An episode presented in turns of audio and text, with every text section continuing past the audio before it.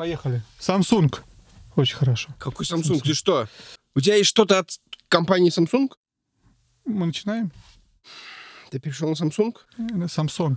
А, Samsung. Окей. Другой вопрос, да. Ты был ревный, что ли? Бывший не дает спать спокойно. Ты, ты- ты ревнуешь меня к Самсунгу?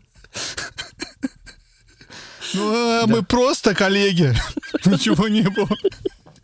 Я чуть-чуть подержал ему антенну.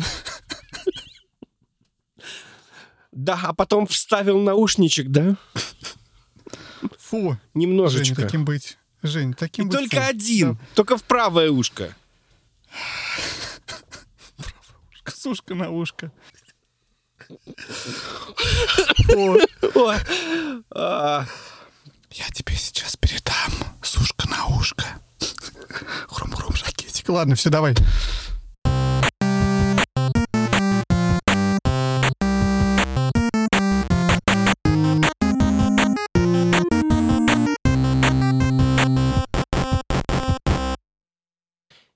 Всем привет, это Вадим и Женя и 45-й выпуск подкаста про игры. Тут очень жарко, тут очень душно, но мы все равно вышли в эфир. Тут это в эфире. Тут это в эфире, да. Привет, Вадим. Привет всем, э, это Вадим, 45-й выпуск, 45 Женя. Это как что, Женя? Как? А, я не знаю. Потому что в 45 с Женей ягодка опять, нет? Может быть. Смотри, 45 это, это окончание, хотел сказать, Вова, Второй мировой войны. Не Вова, который, кстати, мы сегодня будем вспоминать. Вот, но и Вова, с другой стороны, тоже. 45, Жень, знаешь что? Я вот сегодня гуглю 45. Сейчас ты, ты, ты, ты готов, да? Еще буду сейчас 10 минут рассказывать, что 45. Да. Во-первых, 45 дней дал Трамп ТикТоку. Никакого отношения не имеет к играм, но по запросу 45 Google это выдает. 45 дней. Это было, когда вчера? По-моему, вчера. Если ТикТок не станет американской компанией, ТикТока в этой вашей Америке не будет. Жень, ты сможешь после этого спать спокойно? Я смогу спать. Я боюсь за дочь, а я-то смогу спать. Очень хорошо. А теперь про игры. 45% американских геймеров, guess what? Женщины. По крайней мере, по данным 2016 года. 45 игр в серии Реймон. Я, кстати, пока читал, так увлекся идеей вообще э, того, что Реймон, оказывается, это первая игра вышла на Atari Jaguar. А для меня Jaguar такая это совершенно... Ягуар говорим, наверное, или Jaguar? Ягуар. Ягуар. Blazer. на Atari Lamborghini. На Atari Jaguar вышла в 95 году она, и с тех пор вышло 45 игр. Охренеть вообще. На 45% вырос в США гейминг во время карантина. Вот, вот за, за эти месяцы. Это они считали в часах, я так понимаю. Жень, ну это не все. 45 лет назад вышла а, версия Pong для домашних, э, ну, для вот домашней кон- консоль вышла с Понгом. Ты ее в телевизор втыкай, в Понг играй. Но самое главное, вышла самая первая в мире first person racing game гонки от первого лица. Первая вышла 45 лет назад. Первая игра вышла, которая включала босса. Первая, первый Dungeon Crawler вышел 45 лет назад. Первый текстовый квест вышел 45 лет назад. И 45 лет назад вышла первая игра с Human to Human Combat. Называлась она Western Gun. Там человек мог, мог против человека играть в, в комбате, сражаться. Вот столько вот про 45 я накопал за это время, Жень. Ты молодец. Слушай, это хорош, хороший результат. И да, 45 фактов про, про 45. Так вот, ну это, в общем, хорошо, что ты вспомнил про Понг и первые FPS, потому что у нас сегодня немножко выпуск с заходом в исторический контекст. Но хотелось бы сделать что-то более такое теплое, ламповое, нежели просто рассказывать, что там было 45 лет назад или там 15 лет назад. Потому что 45 лет назад нас даже еще, наверное, и в проекте... Вышел первый, вышел первый а, текстовый квест. А, сори, я думал, ты меня спрашиваешь, что будет 45. Да, Я да, готовился. да. Не, Я ну- там готовился. Слушай, начнем с того, что 45 лет назад нас с тобой даже в проекте не было еще. Ну, это не точно. Может быть, и были. История умалчивает. Ну, я понимаю, да, но в любом случае давай куда-нибудь поближе. И вот я так подумал, что можно вспомнить период с 2005 по 2010 год. Что совершенно логично, потому что мы с тобой, когда записывали выпуск в... перед Новым годом, мы вспоминали игры, которые вышли из 2010 года, да, и вот это предыдущее десятилетие. А сейчас мы, в общем-то, берем пять лет до этого, да? Да. Правда, 2010 год мы включаем, не включаем? Я потому что включал у себя в расчетах. В расчетах. Да, пожалуйста, включай, да, я не против. То есть тут просто вопрос того, что мы хотим вспомнить про этот период.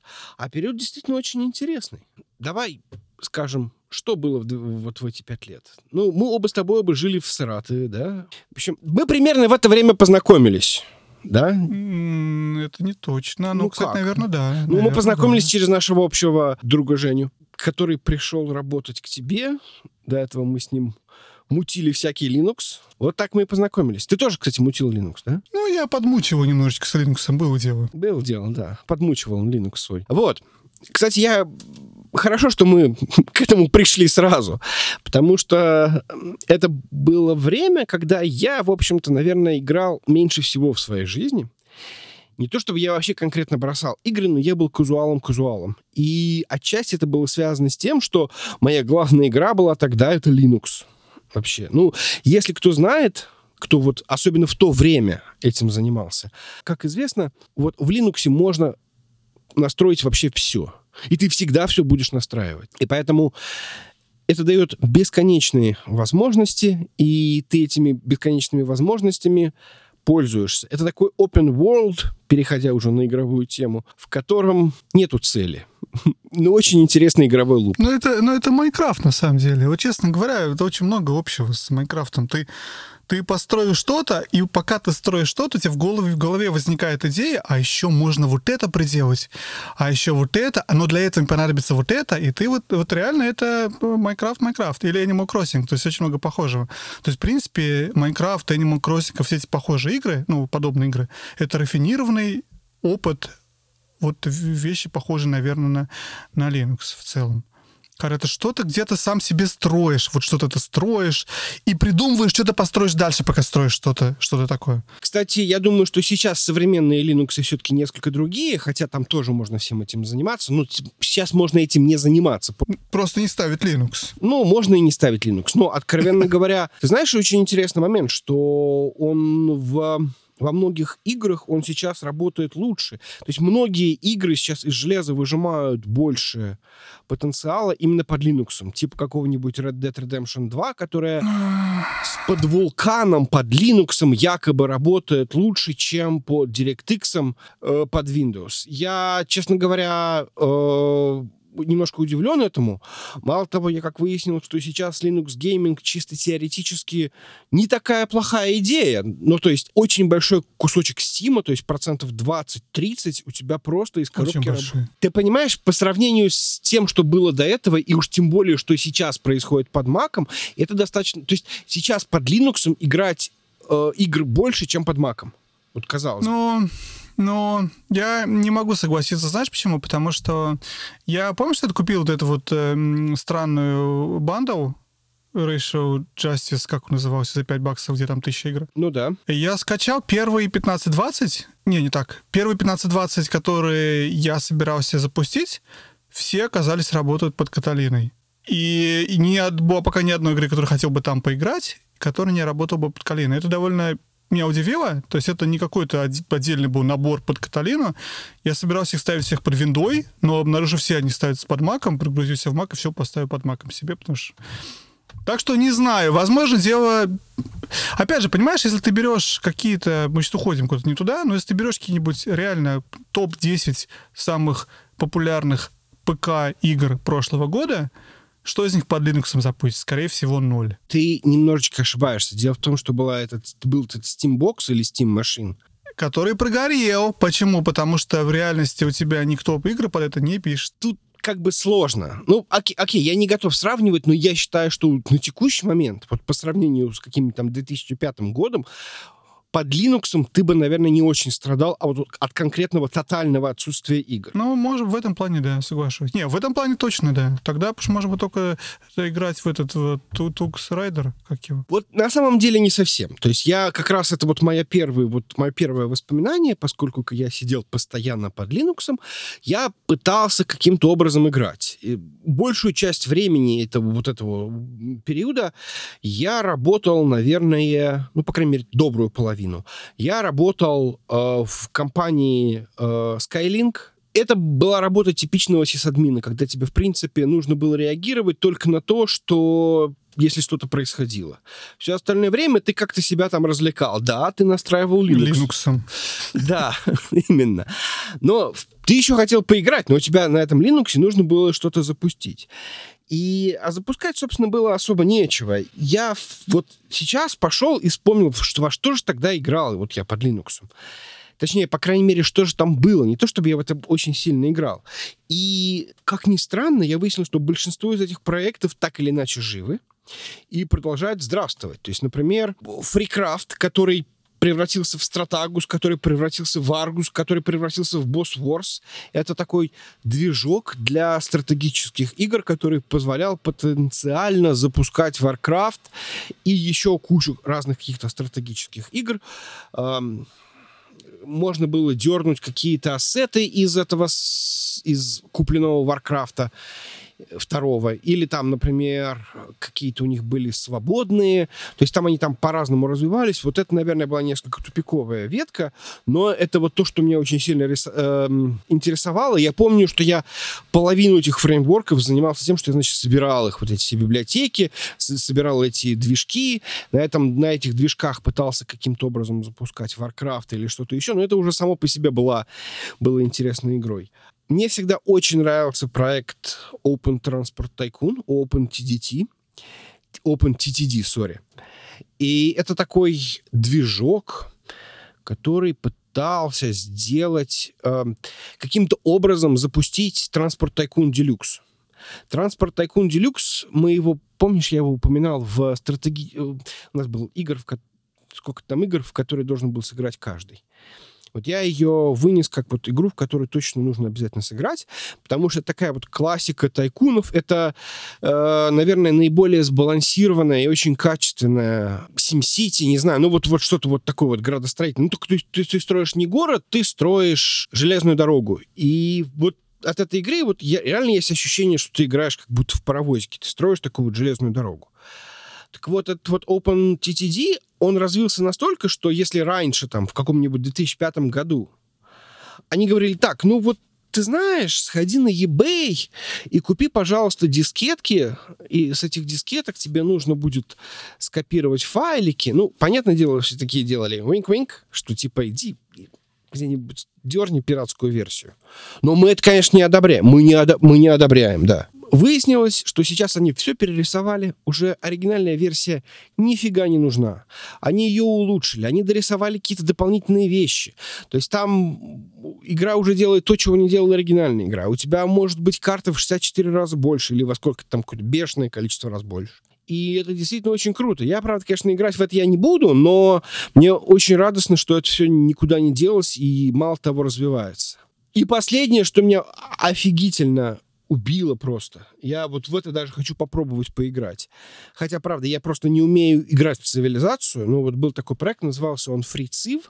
Да, они пытались сделать какой-то клиент цивилизации. По-моему, я не помню, насколько там нужна была, нужна была оригинальная цивилизация для того, чтобы это запускать. По-моему, никогда этого не надо было. Они пытались просто перерисовать. Ну, в, в цивилизации достаточно простая графика, и было достаточно просто все перерисовать. Так вот, э, оно развивается. Последний релиз был э, там что-то прям буквально несколько недель назад, 2-3 недели назад. Ну, какой-то там обычный багфикс релиз, который... Но самое забавное, что оттуда отпочковался очень крутой проект, называется longturn.net. И это такой проект, когда ты играешь в цивилизацию, но ты делаешь всего один ход в день и с тобой на сервере еще играет там чек 30. То есть вы делаете фактически по ходу в день, и э, то есть это как бы массовая игра, но вам не нужно находиться в одной комнате, вы не ограничены какими-то временными рамками. Ну, я думаю, что в течение дня можно найти там 5 минут для того, чтобы взять, походить.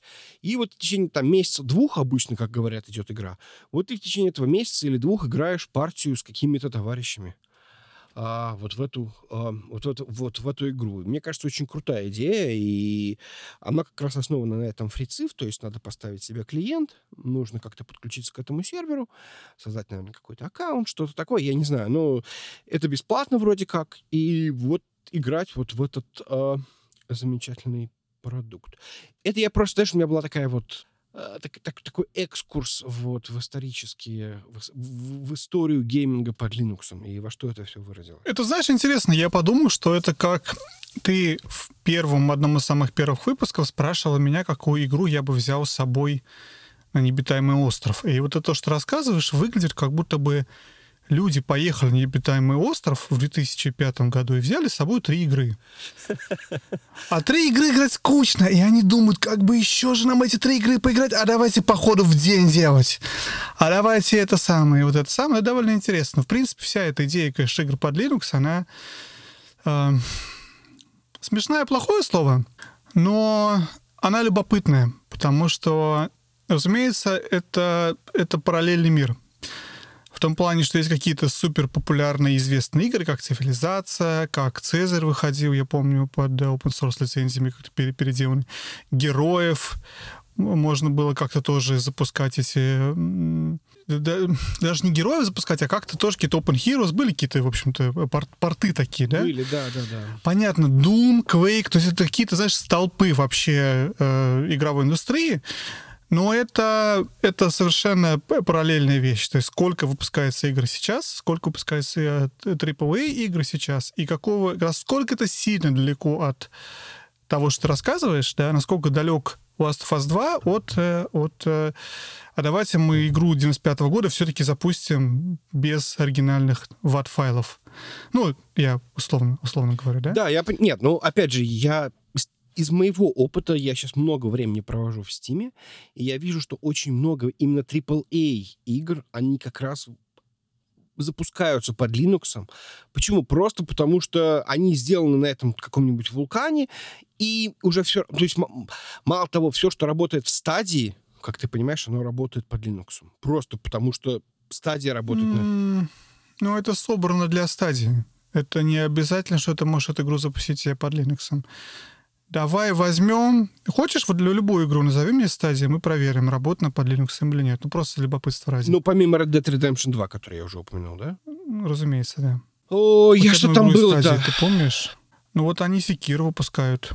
Ну, вот да? давай Секира да. проверим, да, Секира. Можешь посмотреть или мне посмотреть? Сейчас посмотрим.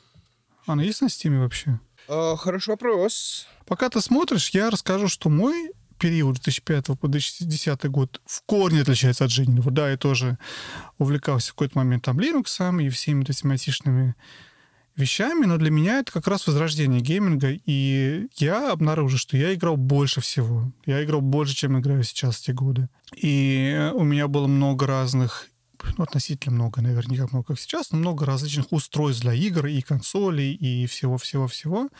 Мы потом, наверное, отдельно обсудим разные вхождения в этот, в этот список устройств, в которых я тогда играл.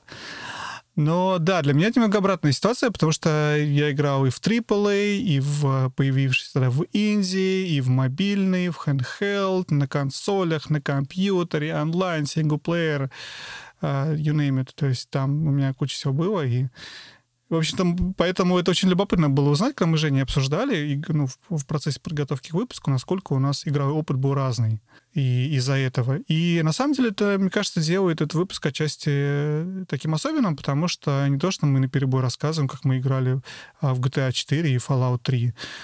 Мы говорим, насколько по-разному мы видим этот период, но при этом были какие-то общие вещи. И вот я думаю, это, наверное, сейчас и обсудим. Что, давай чего узнать про Секиру? Да, Секира нет, только под Windows. Очень Ну, мне кажется, это, это очевидно. Ты можешь собрать игру под Linux, разумеется, при желании. Наверняка это позволяет тебе сделать... Как его зовут? А, Unity или на чем ты там его делаешь. Без поддержки DirectX. Но я не уверен, что многие это делают. Как-то так. Слушай, ну вот я тут, у меня мобильное приложение Steam, и оно как раз, э, тут есть прям раздел Steam OS плюс Linux. И вот э, Корион под Linux. Все инди. Не-не-не, все инди. Я уверен, что инди запускается почти все под Linux. Меня интересует именно AAA. Если мы возьмем все игры, которые в прошлом году были у все, которые были у этого, как его зовут, Джеффа, забыл фамилию его. Килли? Килли. Да, то есть все, все игры, которые у него были. Ну, исключая, конечно, э, консоль Exclusives, если брать все, что работает по все, что из этого будет работать под Linux. Моя догадка, максимум одна игра, но, скорее всего, ноль. Rise of Tomb Raider. Ну, она все запускается, Tomb Raider. Ну, окей. Отдельно, кстати, тема про, про 12 не перебиваю тебя. Там же вообще у тебя на 12-м DirectX, на, на, на Shadow of Tomb Raider, а не на Raze, потому что в Raze только 11 а вот в Shadow появился 12 И там производительность просто рвет и меч на 12 Ты это, в принципе, не можешь сделать на других движках. Это не движок, да, про как сказать это? Как это сказать? Это же не движок DirectX и Vulkan. Что это? Рендер N? А, это не движок, да, это библиотека. Библиотека, да? да платформа, наверное. Ну, в общем, то что, то, что, то, что я знаю, что я смотрел DF на тему, что 11-12 DirectX в Shadow небо и земля в плане производительности. Плюс 12 DirectX за это куча всего. И это, на самом деле, проблема всегда, знаешь, коммерческих каких-то таких наборов библиотек и тех же вулканов. То есть ты, в принципе, в FPS можешь где-то что-то как ты выигрываешь в какой-то момент времени, да, но у тебя может быть что-то в, в новом DirectX, чего у тебя не будет в вулкане пока что. И, в общем-то, не все эти игры будут выдавать те же самые возможности. Но опять же, это как я себе это представляю, но спорить я не буду. Неважно. Окей, здорово, хорошо. Ну, может Здорово, быть. что Linux, Linux тоже возможен. Единственное, что сам понимаю, что количество реально десктопов с Linux в наши дни, это я думаю, меньше одного процента. Нет, не так. Может быть, их больше одного процента, но играющих на десктопе под Linux это вряд ли является какой-то сколько-либо серьезной аудитории для паблишеров. Вот так, наверное, скажем. Да, может быть. Но я, кстати, обратил внимание, там как раз Total War, Warhammer, э, мне кажется, это вот как раз вот характеризует, да, вот любители вархи, э, бородатые сисадмины под Linux, это вот, вот это их игра. Ладно, я, наверное, сейчас делаю то, что не нужно делать. Не нужно каким-то образом делить людей по стереотипам. Ну, не, не делись, а приклеивать им стереотипы, да. Приклеивать им ярлыки. Ну, так приятно всегда. Ну, ладно. Давай я расскажу тебе очень-очень сейчас по блокам, потом какие-то блоки, может, отдельно обсудим. Пока ты ни во что не играл своим Linux, кроме а, попытки запустить там цивилизацию и и, и этот, как называется, OpenTT, Open, OpenTT. Я играл в начале, в начале 2005 год, да, я играл на компьютере, даже не так, скажу по-другому. Смотри, на тот момент я уже был взрослым, как и ты, да, взрослым семейным человеком с, с хорошей работой. Я не работаю с админом, я работал на какой-то такой руководящей должности, и все у меня было в жизни хорошо. И у меня было время играть. У меня уже были дети. У тебя же были дети так, в 2005 году? Мне кажется, не было. у меня не было. У меня в 2007. Вот. А у меня уже было двое. Вот смотри, я тебя обогнал в этом вопросе.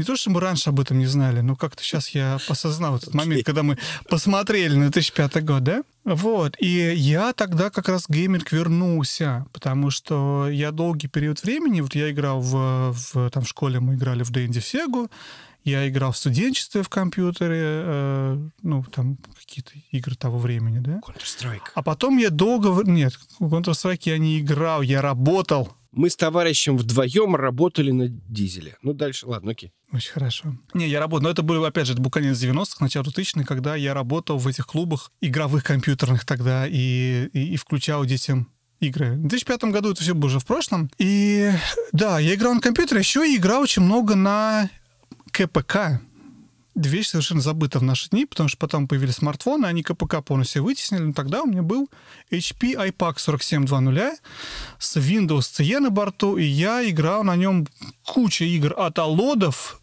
и Age of Empires до, а, сейчас пытаюсь вспомнить, до каких-то игр, которые, название которых нам уже ни о чем не... Ты помнишь Алоды вообще? Это Алодов, сказать Алодов. Ну, так получилось, что я мало того, я их путаю, Алоды и, и, и, и, и Вангеры, Ну, во-первых, я понимаю, что раз... Началось. Ну, слушай, я... вот как, как, как-то почему-то вот эти алоды на меня не... Ну, во-первых, начнем с того, что было действительно вот эти вот нулевые годы, где я играл не так много.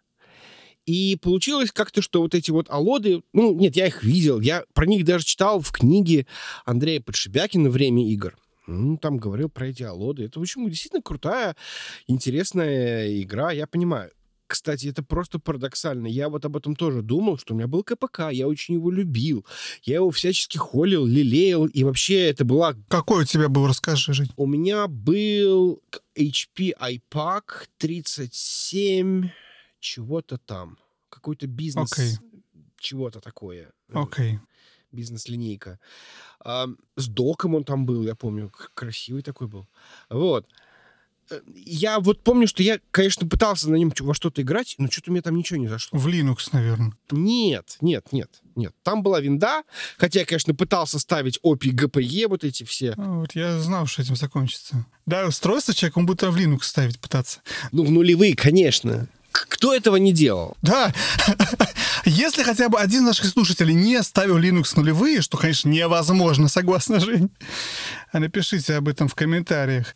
Стой, стой, да лучше я расскажу тебе про, про свой, про свой и iPad. Здорово, что ты не играл, а вот я играл. Ну, короче, история какая, что iPad, по сути, что это такое для тех, кто не знает вообще про КПК и что это такое, с чем это едят, потому что это не застал.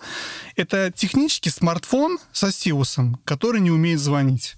То есть это и интерфейс тебя, то есть это Apple, когда выпустили первый iPhone, они сделали какой-то, во-первых, поставили туда резистивный экран, который тебе позволяет тыкать туда пальцем, а не стилусом, и нормально. И сделали интерфейс, рассчитанный под пальцы, потому что все интерфейсы до этого были такой, знаешь, Windows, запущенный в вертикальном режиме, на этом маленьком 3,5 дюйма экрана, а мой был, кстати, 4 дюйма. Вот, за это я очень любил, у него было VGA разрешение. Но суть не в этом, я про что? В общем, на самом деле у тебя этот форм- формат диктует, какие игры ты можешь играть. Потому что ты не можешь играть игры с... э, Там нет кнопок, то есть, ну, окей, кнопки там есть, но они в играх не могут быть использованы. И поэтому у тебя управление только стилусом, а, что означает, что игры у тебя очень ограничены по своим... во- То есть ты не можешь сделать файтинг-игру на КПК, или ты не можешь сделать гонки на КПК, или стрелялку. Это почти всегда стратегии или какие-то такие РПГ уровня, я не знаю кого. Наверное, Diablo тоже плохой пример. Потому что Diablo все равно ты управляешь персонажем кнопками. Ты знаешь, насколько я вот помню устройство, у него был, было просто ужасное latency на экране. То есть даже если бы ты что-то динамическое мог запустить, я почти уверен, там можно было запустить Doom. Как известно, Doom можно запустить на всем, на Apple Watch. Можно, но, но еще раз, управлять ты как будешь? Стилусом двигать куда идешь? Даже если Запустить придумаешь можно, но... какие-то он, он скрин кнопки. Дело не в этом. Просто это будет практически, ну, это будет очень тяжело играть, потому что там было очень, э, это, очень медленно перерис... Я помню, вот нажимаешь кнопочку пуск, и у тебя прям вот заметно, как эта вот менюшка рисовалась. Ну, может быть. Мне кажется, опять же, зависит от реализации, зависит от года выхода твоего КПК, но в целом, в любом случае, игры были ограничены, поэтому практически все, что я играл, тогда это были стратегии, ну вот на КПК. Но на компьютере ситуация совершенно другая. Но у меня тут, на самом деле, в перемешку я пытался выписать, что играл на компьютере. А, Я не помню, что из этого было в 2005, что было в 2010, что было в 2007, 2008, в 2009 и прочее, прочее. Реально игр было очень много. Но кроме этого у меня еще в 2006, подожди, сейчас скажу точно когда, в 2008, вру. В 2008 году у меня появилась PS3, которая за два года этого вышла. И в 2009, если память изменяет, а может я путаю, кстати, может 2007 2008. В общем, в какой-то момент у меня появилась еще и PSP которые тоже тогда вот только вышли. В общем, напоминаю, что это время, когда вышла Xbox 360, когда вышла PS3, когда вышла PSP, когда вышла Nintendo DS, когда вышла Nintendo Wii. То есть мы говорим про вот этот период времени. И, в принципе, многие серии игр, которые мы знаем сейчас, тогда и появились. И в многие из них я тогда играл. То есть тогда же я для себя открыл, когда он тиражи появился, тот же Assassin's Creed, да, первый, второй, я играл вот в те годы. Reason, про который я вспоминал в прошлом выпуске, тоже играл в те годы. Тогда же Готика еще вышла, и Oblivion или Моровинт, я не помню кто, в них, кстати, я не играл как раз. Я скипанул. Мафию вторую я играл на компьютере. Я играл в Фаренгейта. Первая игра студии Quantic Dream, да? Мгм. которая потом нам дала все, включая Детройта. На самом деле очень многие вещи вот в- тогда появились вот в игровой индустрии, которые сейчас все еще живут. Очень много я играл в э, всяких Call of Duty и в игры Том Клэнси. То есть Call of Duty, во-первых, тогда же вышел Modern Warfare первый и второй. Тогда это было супер что-то популярное, взрывное. И я очень хорошо помню, как я э, проходил обе игры, и какое-то мне доставило удовольствие тогда. Это и Rainbow Six, это и Splinter Cell, это Ghost Recon, и, по-моему, три или четыре игры вышло. То есть это очень много вот этих игр, которые вообще тогда тогда-то и раскачались, и стали так популярны, но сейчас мы уже их используем как буквально э, именно нарицательных, о, колда, то есть это, конечно, определенная такая вещь, тогда вот это все это вообще зарождалось, и вышла куча игр этой серии, они тогда не казались мне такими, наверное... Вот они сейчас кажутся, знаешь, какими-то более такими, ну, не казуальными, но менее продвинутыми, да? Слушай, ну я не знаю. Я вот играл в э, этот самый ремастер от ком- компании Modern Warfare 2. Я не смог пройти всю игру, но игра действительно, в общем-то, выглядит... Ну, правда, конечно, ремастер, но в любом случае, даже если судить по механикам, то, в принципе, все, в общем, не так плохо. Там просто есть какие-то моменты, которые очень сильно раздражали меня именно вот в, в этой игре. Ну, а вообще первый, первый Modern Warfare вообще, я считаю, это действительно классика. Она в случае с ремастером, она вообще не постарела. То есть в, в ремастере я играл как вполне современную игру. Не, ну, может быть. Современные как-то вот э, перезапуск, там, конечно, чувствуется, что есть какая-то вот... Все-таки прошло время, но в целом и, и постановка вышла на другой уровень, и там, я не знаю, стрельба вышла на другой уровень, и я не знаю, что еще, отражение вышли на другой уровень, там, технически как-то, да. Но, но в целом это все равно действительно игра, в которую можно играть. Причем, заметьте, это же не первые Call of Duty, да? Первые были Мгм. про Вторую мировую войну. Ну, четвертый Call of Duty, да. Там же еще Battlefield появился тоже, да, который... Ну вот Battlefield я тогда не играл. И первый Battlefield играл только третий. Это был году в 2011, по-моему. То есть уже после этого периода. Ну да, Battlefield тоже вышел тогда. И нам было много игр было. Я уже не помню, что когда был Med- Medal of Honor была когда-то тогда. Все помните название, но вот это я не играл как раз. А вот в колду я играл много. И всякие Splinter Cell. Я очень... О, Splinter Cell, всякие там Clancy. Я был огромным фаном Splinter Cell. У меня был просто вообще помешан этой игре, на, на Chaos серии. Очень сильно любил. Мне нравился Rainbow Six. А, Я помню Vegas тогда у меня. Ну, кстати, по-моему, играл все-таки на плойке. Но это уже не так важно. Но кроме них, еще что я играл? Far Cry 2. Все еще мой любимый Far Cry. Стратегия. Age of Empires 3. Моя любимая Age of Empires, моя любимая стратегия. Анна выходила очень много игр. Знаешь, Анна? Угу. Анна, ну, да, то есть, помню, несколько играл. Э, и- и- Европа Универсалис тогда же вышла, тоже, помню, я играл. Ну, что, знаешь, что интересно? Вот два, тогда было два, два, как правильно сказать, два метода получения игр. В начале этого периода, 2005 год, это еще покупались диски на условной саратовской горбушке. Угу. А чем дальше в лес, чем ближе к концу и развитию интернета, и в 2010 году уже полностью уже никаких дисков не было, это все качал из торрентов. Я хотел пошутить, чтобы ты для более молодого поколения рассказал, сколько в Стиме тогда стоило Call of Duty. Очень смешно. Ты знаешь, у меня, кстати, есть э, в коллекции так называемый Orange Box. Мгм. Я его купил исключительно для того, чтобы вот каким-то образом подчеркнуть вот этот вот переход. Я помню, я тогда работал в компании Linux Online. У нас очень много Linux насыщенный выпуск. Да, потому что у нас же Linux насыщенный Женя в, э, в один из кухостов. Просто мы 44 выпуска скрывали об этом, что Женя на самом деле у него Linux головного мозга. Так вот, э, я тогда работал в компании Linux Online, и, как сейчас помню, пришел коллега и показал этот Orange Box, который он купил. И он говорит, слушай, какая отличная покупка, там, я не помню, там, за 500 рублей я купил тут так много игр, тут, значит, весь Half-Life 2, и вот еще какая-то штука, портал называется, я попробовал, вообще такая классная игра, и Team Fortress, и вообще нафига все эти горбушечные диски, а это же лицензия, понимаешь? Вот это то, что сдвинуло, я не знаю, как будто бы мышление людей, то есть я просто вот увидел, как человек, ну, я не знаю, там, не знаю, поменялся, или, может быть, ну, то есть я понял, что это был исторический момент, который я наблюдал. Именно поэтому я купил себе в коллекцию. Ну, они тогда сделали очень интересную вещь. Тогда, на самом деле, вообще процесс обеления кон- не контента, а как правильно сказать, наверное, не контент, это... Легализация, да, наверное, как-то. Легализация, да, потому что, в принципе, до, не знаю, какого года, ну, 2000... Вот я помню точно, что в 2004 году я был, может быть, кстати, позднее, но неважно, я был в, в, в аэропорту Домодедово и зашел и посмотрел DVD-диски лицензионные. И я помню, тогда поразился, сколько это стоит, ну, потому что на тот момент я ни одного DVD-диска лицензионного в руках не держал, не видел, не сколько стоит, да? То есть я знал, что это как-то где-то продаются, и кто-то их, наверное, покупает.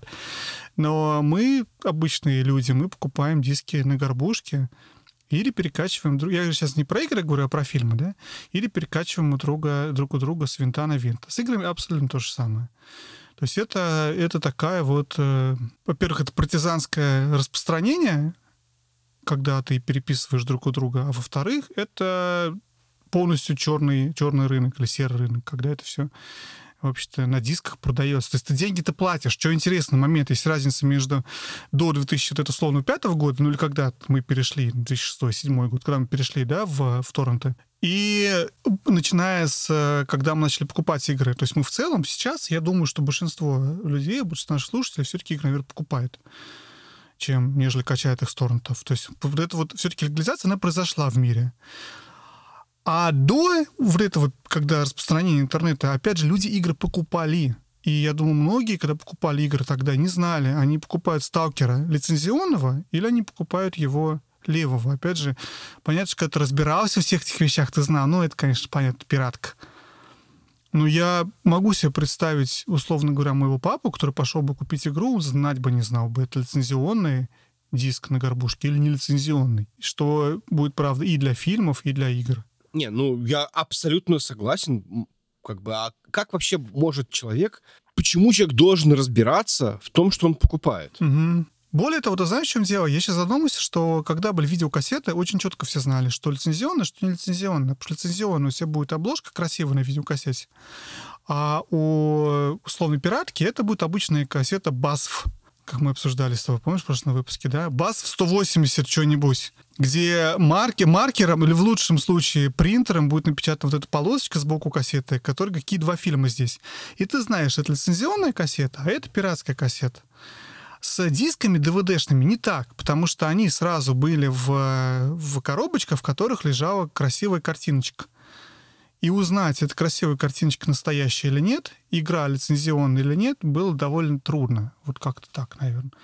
Но фиг с ним. В общем, я все же хотел сказать, что, что разумеется, ни одной, ничего, что я перечислил, не было куплено за деньги. И все это было, в общем-то, или скачано с торрентов позднее, или это было э, куплено, ну, условно, горбушки. Зато как теперь приятно сейчас это купить. И такой, ну вот я это, хоть сейчас... Да есть такое ощущение, что ну вот хоть что-то же я теперь заплатил. Вот ты знаешь, и это очень, это очень тупо. Я общался с коллегами в, в, в, прошлом году. Мы пошли с ребятами обедать ну, на работе. И я им рассказал, что, ой, блин, я пришел в GameStop и купил, короче, 6 игр каких-то старых все, которые давно прошел, которые играл 200 лет назад, и тут я вот почувствовал, что я наконец-то заплатил за эти игры, понимаешь?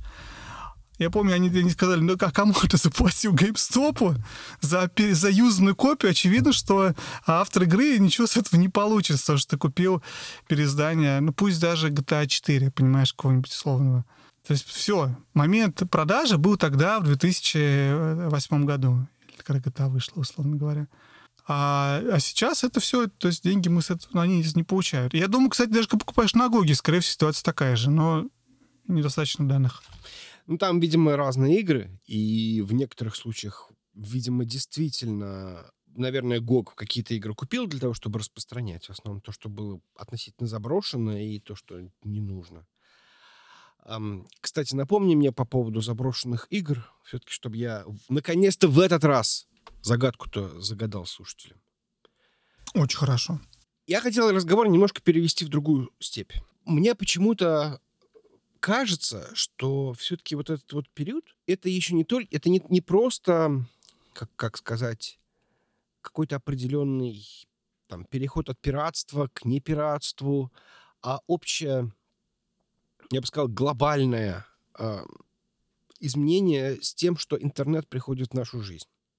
Мгм. Появляется YouTube, появляется Facebook, как раз примерно в это время. А, Появляется ВКонтакт. Мы заводим Твиттер. Я помню, у меня Твиттер с 2007 года как раз. Ничего не знаю, у меня только ЖЖ. ЖЖ уже, наверное... Ну да, хорошо, ЖЖ. ЖЖ цветет и пахнет. Там есть тысячники. Слушай, да не было Твиттера в 2007 году, что ты несешь? Твиттер появился в году в 2008-2009, нет? Ну, ты рассказывай, рассказывай, мы еще все узнаем подробно. узнаешь, зайди в мой аккаунт и посмотри, у меня там написано, что у меня Я в Википедии посмотрю, сколько лет Посмотри. Твиттер. В 2006 году Твиттер в появился. 2006 году, да, у меня, я, не, я припоздал. Я помню, попу- самым популярным, э, двумя самыми популярными пользователями Твиттера тогда были Умпутун и Бобук. Коллеги Ну, это, я думаю, в российской, в российской В России, да, в России. Твиттер-среде. Да, в России, конечно. Нет, я, конечно, да. То есть тогда там еще, как только появился там Медведев, э, там сразу их, конечно, это... А потом уже все остальные пришли, да, все рэперы и прочие э, селебрити. И, в общем, да, там, там, конечно, уже никаких умпутунов и бобуков нету, как таковых, как в, в лидерах. Но когда-то они были прям эм, самые два популярных пользователя Ну, это потому, сегмента. что была сеть тогда, я очень хорошо помню про Твиттер, мы что-то шли вообще от игры не туда, но я помню, что тогда это была сеть именно для вот таких вот IT-гиков. Потому что, в принципе, в российском сегменте знать никто не знал про Твиттер, кроме тех, кто э, очень держал э, руку на пульсе всех модных, трендовых американских IT-продуктов, скажем так. При этом и смешно, потому что сейчас, наоборот, как раз все вот эти вот какие-то продукты появляются очень быстро, и зумеры о них узнают, и они один год пользуются Вайном, вторым ТикТоком, в третьем году э, Снэпчатом, потом еще... То есть каждый год что-то меняется, и уже может больше не следить. А тогда это, наоборот, было вот как раз для вот этих вот бородатых, Да, да, да. Красноглазых. Именно да. О, новый продукт! Короче, он как ЖЖ, только можно максимум 140 символов писать. Класс, давайте все писать по 140 символов. Какой тупак. Он падал каждые два часа там. Ну, в общем, что-то, короче, это, этим было очень тяжело пользоваться, но неважно. Ну, о- ну, очень хотелось быть одним из первых, кто пользуется урезанной версией ЖЖ. Да. Мало того, начинали появляться сразу какие-то киллеры этого самого Твиттера, там какие-то плюрки, э, Джайку, не помню, короче, их было там миллион, и почему-то никто, кроме Твиттера, не выжил. Но не суть, да, то есть суть в том, что появился интернет. Вот ты вот перечислял Call of Duty, э, Battlefield, это же все как раз вот появляется жанр этих сессионных шутеров. Да, до этого был ам, Quake и, И, и Team Fortress, и, и Counter-Strike. Да, но любая игра стала теперь сетевой. То есть появляются всякие Halo, которых, которых мы, конечно, не было, ну, в смысле, в нашей жизни. Появляются эти Call of Duty. То есть, мне кажется, это просто, знаешь, вот оно просто начинает расцветать. Мгм. А еще, вот лично у меня было, вот, вот, по крайней мере, в начале этих самых, или, может быть, к середине, у меня было ощущение, что я начал играть в первые ММО, я увидел ММО, и я понял, что все, как бы, уже, уже лучше быть не может. То есть это, это уже вот Мы просто... вот- достигли точки, вот последней точки Да. эволюции. ММО, World of Warcraft, все. Вот она, точка. После этого, понимаю, Жень. Мне понимаю. очень нравился World of Warcraft. Мне офигительно нравился World of Warcraft. Но я в него не мог играть. Знаешь почему? Потому что был Linux. Правильно. А религия не позволяла винду поставить на компьютер. Понимаю.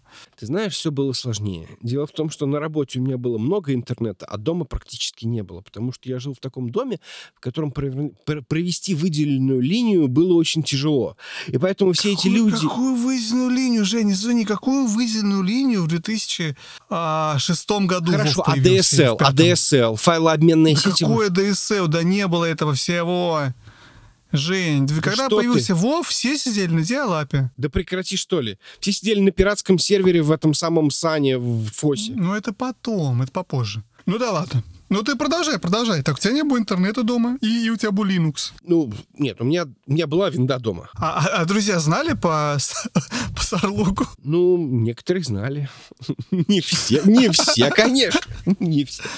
Так, Вот. ну ладно, продолжай, так. Ну, Я ее как раз вот держал... Не, ну, на самом деле у меня жена э, работала бухгалтером, ей нужна была 1С бухгалтерии, поэтому винда у меня была. И мы... А жена, кстати, тогда этого играла, перебиваю тебе в Sims. Я потому играл тогда, помню, в Sims 2, 3, супруга моя играла. То есть Sims был прям большой такой частью игрового мира тогда. Да, она играет в эту игру, самой первой версии, которая вышла в 2000 году. Мы покупаем все аддоны и вообще все, что выходит в этой вселенной и вообще вот в этой франшизе. По-моему, вот, ну, я не знаю, что. Ну, сначала пиратские сейчас, потому что тогда, ну, как бы, какие были варианты. И вот мы прошли с первого по второй, по третий, четвертый. И вот а, на этой или на прошлой неделе она мне показывала трейлер пятых симов, который в, Наконец-то. в 21 году. Там, правда. CG.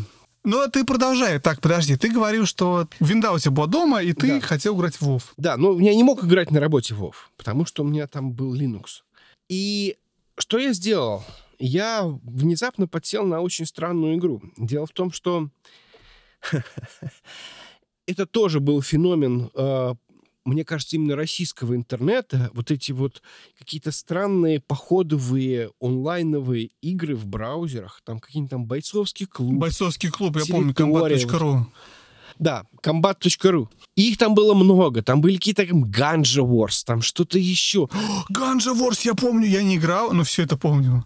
Ганжа Ворс. Ганжа Ворс, так. Это звучит просто, знаешь, это, это звучит хуже, чем это было на самом Нет. Это звучит лучше, чем это было на самом деле. Но я тогда подсел на одну из этих, сети- этих браузерных игр, которые, ну, на самом деле, наверное, не совсем была браузерная, потому что большинство играло через клиент. Игра называлась Time Zero. И это была игра, написанная на флеше. И поэтому по геймплею это было, ну, далеко от этих вот браузеров, в которых надо было просто ам, тыкать удар, блок, пытаться угадать. И все, что ты делал, это просто натягивал на себя другие шмотки, пытаясь стать круче. Нет, там была по- полноценная боевая система. Она была цельнотянутая с первых двух фоллаутов. То есть гексы, очки действия, разное оружие. Для того, чтобы перезарядиться, тратишь очки действия. Для того, чтобы выстрелить, тратишь очки действия. Патронов, как всегда, мало. То есть это прям вот был, ну вот, вот найди 10 отличий от Fallout. Но ты играешь с другими людьми, у тебя время идет в реальном времени, ну, то есть у тебя есть время на ход, если я не ошибаюсь, по-моему, ну, там, типа, там, минуту, чтобы сделать ход по этим самым гексам. Смысл в том, что это, значит, мир, как всегда, после ядерной катастрофы. Там есть сталкеры, там есть э, э, какие-то там э, шахтеры, э, корсары, полиция. Как-то люди сами организовывались, какие-то кланы, э, классы. э, Вот, вот, вот все, что как положено в, в игре, э, в большой, наверное, полноценный ММО, написанный, как я говорю, на флеше, поэтому она работала, в принципе, везде, где был флешплеер. Под Linux был флешплеер, чтобы вы знали. И поэтому в нее можно было играть. И это было на самом деле круто. Я в нее зависал достаточно долгое время. И хочу сказать, что я очень благодарен этой игре, потому что она меня познакомила действительно с этим э, миром. И опять же, это вот это вот та самая мечта. Помнишь, это вот мечта. Мы что не делаем, у нас российский геймдев что не делает, а получается этот Fallout. Это был прям Fallout. Потому что тоже там и перемещение по миру было очень похоже на Fallout. И боевая система похожа на Fallout.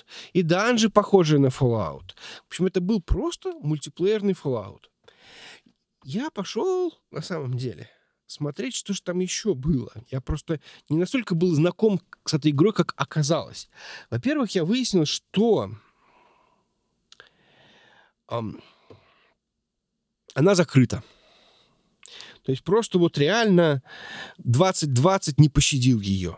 То есть буквально в этом году э, ее взяли и закрыли. 16 лет просуществовала игра, она с 2004 года. Ее купил, видимо, какой-то Mail.ru, купил в какой-то момент времени, и, в общем, в итоге, наверное, закрыл. Ну, наверное, потому что там уже просто никто в нее не играл. Но немножко жалко, но эм, плюс это надо опять же сказать, надо опять же сказать, что это free-to-play была, игра была free-to-play, причем в то время, когда еще нормального free-to-play это и не было. То есть она была абсолютно разбалансированная на предмет того, что ты просто понимал, что в какой-то момент времени тебе нужно просто заносить. Потому что иначе ты просто, ну, ты не сможешь двигаться дальше. Ты будешь... У тебя КПД будет, ну, просто нулевой. То есть ты будешь каким-то образом добывать ресурсы, которыми ты в лучшем случае будешь обеспечивать свои какие-то ежедневные потребности. То есть ты будешь ходить в какие-нибудь пустоши, убивать каких-нибудь мутантов, приносить эти шкурки, и на вырученные деньги ты сможешь э, починить броню и купить патронов, чтобы сходить опять набить тех же самых крысок. В 2008 году вышла новелла, новелла, ну то есть роман по этой игре. Назывался она Time Zero «Пепел обетованный». Автор Чекмаев Сергей Владимирович.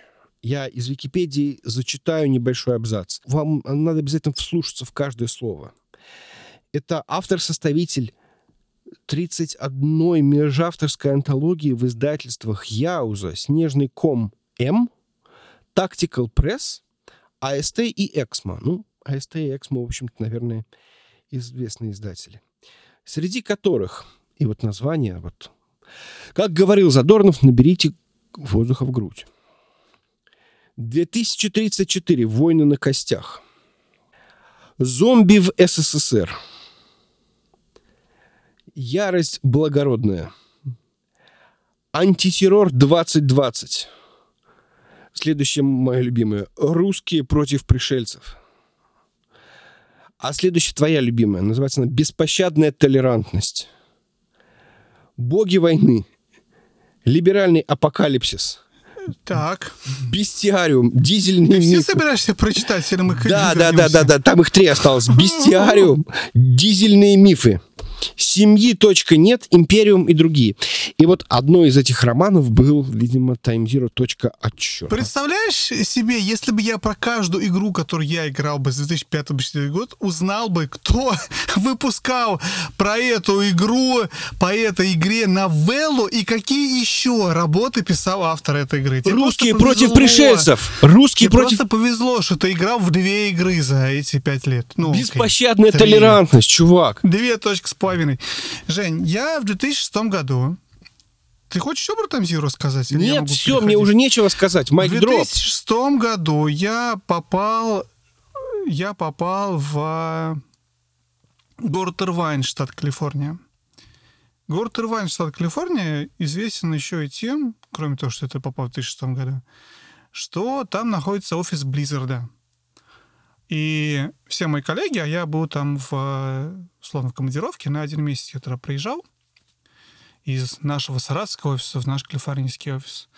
И все мои коллеги, которые работали в нашем ирванском офисе, они все, ну не все, конечно, я вру, да, но многие из них дружили и дружбанили с э, чуваками, которые работали в Blizzard е. И некоторые из них, в общем-то, потом пошли в Blizzard работать. И сейчас все еще там работают. Но суть не в этом. Суть в том, что они дружили с, с Blizzard ами, и я попал в мир, в Ирване, в котором все совершенно просто повернуты на вышедший за год или за два до этого, два года до этого, да, в ВОВ. Произошло интересно. Во-первых, да, я посмотрел на ВОВ, здорово, классно. Это какие-то ночные сессии, все собираются дома у кого-то и вместе играют в ВОВ, хотя поэтому, может, там каждый своего дома, но вот интереснее же, понимаешь, вот это все вместе. Это был вот, вот нечто, нечто совершенно невероятное. Что-то, что я видел раньше, вот задолго до этого, ну, что задолго, ну, там, за какое-то время до этого, когда собирались, знаешь, компьютеры притаскивали все друг к другу и играли вместе в квей какой-нибудь или что-то такое, там еще в конце, может, 90-х, начало 2000 А тут вот как бы повторение этого, но уже вот, вот в новой какой-то такой апостасе. Самый интересный момент, что один из людей, которые вот в этом всем тусили, а причем они играли вместе с, опять же, говорю, вместе с чуваками, которые в Blizzard работали. И вместе с какими-то админами Blizzard, я помню, которые вообще-то мониторили и следили, ну, как не модераторы, наверное, называется, да, которые, в общем, есть люди, которые приходили и какие-то там помогали игрокам вылезти из текстур застрявших, какие-то ситуации разрешить. Суть не в этом. В том, что один, короче, из чуваков с моей работы был наш э, CTO. Нет, не CTO он был. Development директором был. Ну, в общем, главный по разработке. Взрослый дядька совершенно очень-очень интересный. Человек, который нанимал на работу Стива Джобса в какой-то момент, который писал Norton Commander, который... В общем, чувак очень крутой и очень интересный. Он-то был супер повернут на э, Вове. И что произошло? Что он решил, что World of Warcraft — это лучшее, что может быть для тимбилдинга. И он решил, что у всего нашего российского офиса мы все должны играть в World of Warcraft. И что всем нам оплатят, значит, собственно, аккаунты. Так я и познакомился с Вовом. То есть я посмотрел там в Ирвайне, я вернулся в Саратов, и, в общем-то, указом руководства было велено всем играть в WoW. Понимаешь, я понимаю, что многие завидовали бы такой. Ты, я сидя понимаю, в своем в Linux ГРУ или где-то там, в Linux 40. Linux 40? Подожди, как Linux? Я запутаюсь уже где-то там. Лор. Нет, а, нет, нет, ты сидел в какой компании работал? Linux Online, точно. Linux Online, да. Вот, а у нас была другая ситуация. Надо было всем играть в WoW. И я очень помню, что, короче, я нашел знакомых, которого он был скачан уже, то есть чтобы не надо было все эти гигабайты выкачивать. Поехал к ним, через того кстати, Женю познакомился. И, в общем-то, у них это все скачал. Вот, а дальше мы, в общем, все играли в этот Вов. Я подсел полностью. Причем, причем я подсел, в общем, да. Более того, как ни странно, мы играли и параллельно, и на вот этих платных аккаунтах на американских, потому что нам платить за американский аккаунт, а Вове, как уже тебя же время суток совпадает с твоим временем суток, поэтому ты играешь вечером, у тебя всегда раннее утро в Калифорнии. Как-то так. В общем, не, не у нас время никогда. И плюс мы играли еще в какой-то момент на вот этих вот пиратских серверах, тренировались, параллельно играли. Вот это очень, очень смешной смешной рассказ. Понимаю, что сейчас, наверное, такое... Хотя фиг его знает. Эти компании — это такой дикий, дикий запад. А тогда это все только становилось, и тогда легко можно было в эти компании вот такое зачудить и решить, что давайте мы все будем в WoW играть, потому что это необходимо нам, чтобы мы лучше работали все вместе. Ну, там, не знаю, в условно рабочее время, да? Подожди, подожди, подожди. Я хотел уточнить у тебя. То есть вы играли, э, соответственно, совместно с американскими коллегами, которые сидели в Ирвайне, в Калифорнии? Не-не-не-не, нет. Короче, мы ни разу с ними не... Нет, никак. Вру, я играл с ними несколько раз лично я. Когда у нас вечер, у них утро. Но в целом, большей частью мы играли просто между собой. То есть у нас как бы вот, вот наш вот офис раз, там 20 человек нас было, сколько там было, сколько-то из них вот играл. У нас было на самом деле не 20 аккаунтов, меньше, но сколько-то, сколько параллельно вот играл, мы как-то играли. В общем, Вов это был просто полное помешательство, и, и запомнился мне очень сильно, как такой интересный опыт игры, которая при этом еще и немножечко работа, но еще при этом немножечко наркотик, с которого очень трудно слезть. На работе насыпали цифровые наркотики. Ну, было Я такое помню. немножечко, да. да. Я помню в, один из, в одну из наших первых с тобой встреч ты показывал мне свой MacBook и показывал там, значит, dashboard в этом MacBook. Помнишь, там был такой dashboard в, в, macOS е? Было дело так. Вот. И там был какой-то очень красивый traceroute, который по тебе на глобусе на, э, рисовал, как у тебя, значит, запрос идет. Пинги, да. Пинги, да. Ну, не, ну да. И ты мне показывал, как криво у тебя идет из России. Точнее, он даже не то, что из России. Из России-то он нормально шел. Как криво по Америке шел запрос до серверов Blizzard. То есть он там Было прыгал дело, с помню, да. Ист-Коста на Вест-Кост постоянно туда-сюда. И, в общем, через какое-то бешеное количество хопов он наконец-то приходил. Я вообще не знаю, как в это можно было играть. Там, наверное, latency была, я не знаю, там, наверное, сотни миллисекунд. Какая сейчас стадия 8 миллисекунд люди жалуются, им lag мешает? Не знаю, ладно. Да, ну, в общем, короче, как-то так. А так как нас время поджимает, давай еще быстренько, может, еще пройдусь, было в тот период времени, потому что, в принципе, опять же, продолжая тему если вот не уходить с темы того, что компания предлагала. А надо понимать, что, опять же, я работаю руководителем этого российского офиса, поэтому я это все, все новаторство своим э, коллегам слэш подчиненным приносил. Ребята, мы все играем в WoW. Ну вот придумал, а, блин. А потом, а потом, ребята, мы теперь все играем в V. Потому что сменился тот, ушел чувак, новый пришел, новый чувак сказал, V это так круто. Это так круто. Вы должны купить себе V, поставить конференц-рум V и все играть в V, потому что это позволяет двигаться людям. Потому что вот не сидите, вот эти вот вы программисты сидите вот за столами. Скрюченные в World of Warcraft играете. Да, World of Warcraft играете. Все, хватит, все, новая власть.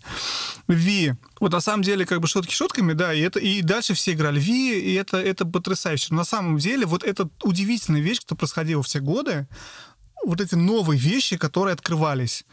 Потому что тогда появилось тот же World of Warcraft и вообще развитие ММО-игр, да, что-то вот развитие онлайн-игр, в принципе, на другом уровне. Не на уровне даже Counter-Strike, а на уровне вот всех вот этих, как ты говорю правильно, сессионных игр. Это, это в- собственно, V и игры с движением, и все гиммики, которые появились, связанные с этим позднее, да, Kinect и прочее, прочее, и оказалось, что в консоль могут играть бабушки и дедушки условные. И это что-то, что мой взрослый, очень далекий от игр ру- руководитель из Калифорнии тогда посчитал, что это что-то, что, блин, так круто, давайте все, покупайте бегом, вот вам бюджет, покупайте V в офис, играйте все в V-теннис.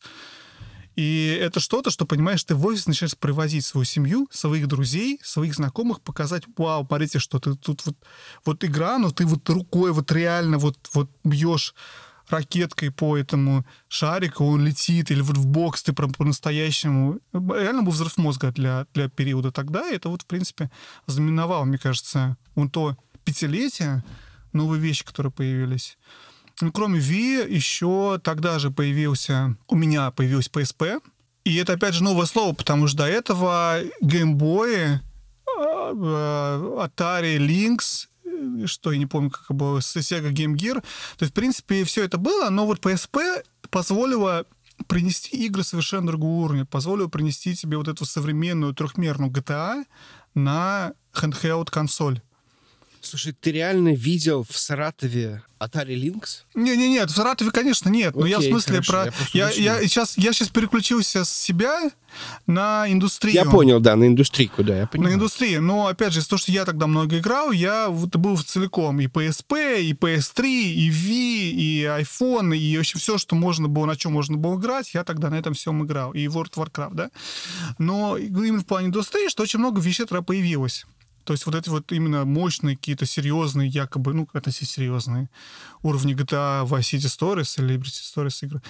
Говоря про PSP, я абсолютно влюбился в PSP, когда ее купил. У меня была черная Slim э, 2000, кому интересно, Piano Black, мы обсуждали в чате не так давно.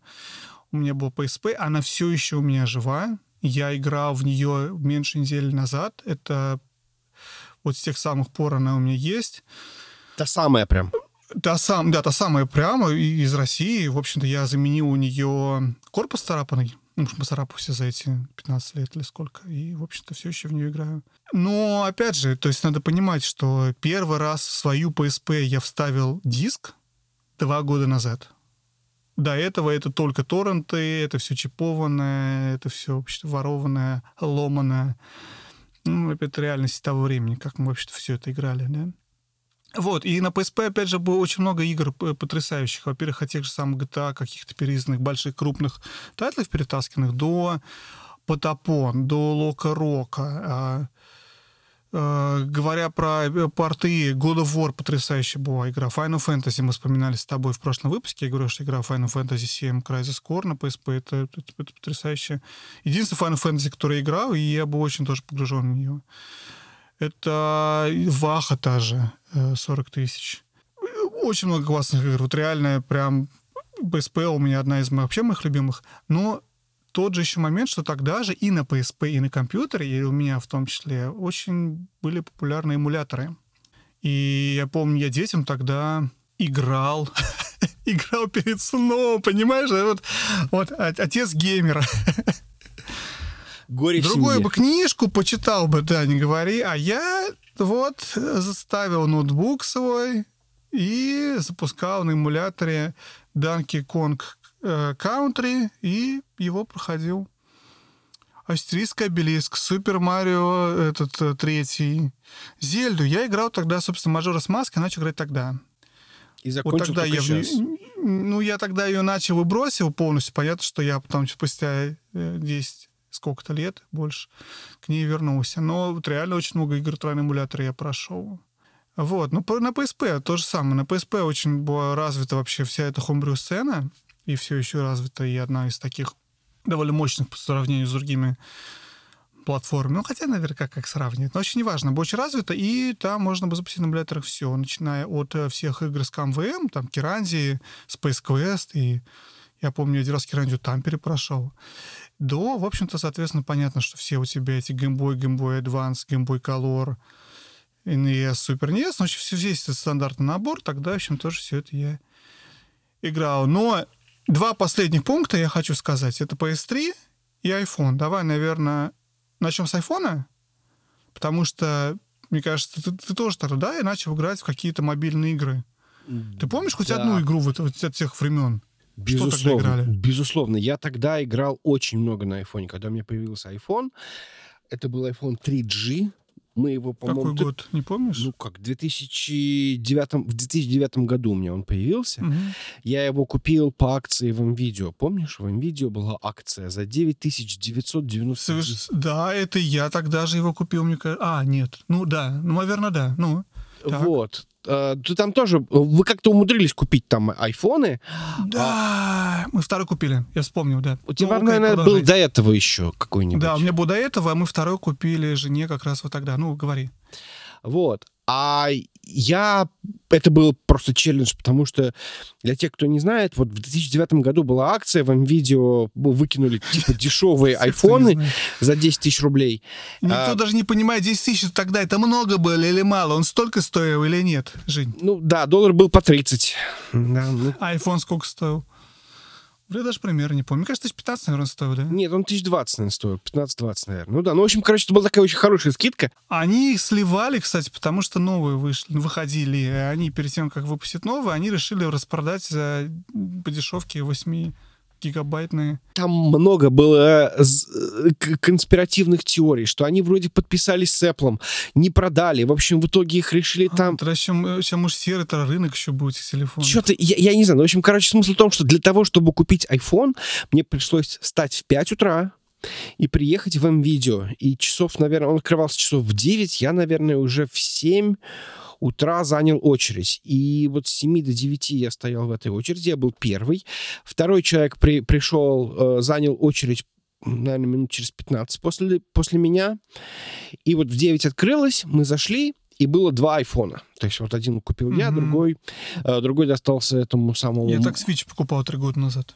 Ну, давай продолжим. Понимаю, да. Я помню, я играл в Angry Birds, я играл в Fruit Ninja, я играл в Cut the Rope, вот это вот весь стандартный джентльменский набор. Мало mm-hmm. того, я вспомнил, выяснил, что Apple наконец-то перенесла мою библиотеку купленного, объединила мои аккаунты. Дело в том, что когда я переехал в Америку и поменял адрес, то почему-то все мои покупки, они исчезли. Интересно вроде как это было э, стандартно, ну, типа, ты же поменял страну, соответственно, может быть, не все из этого доступно тебе сейчас.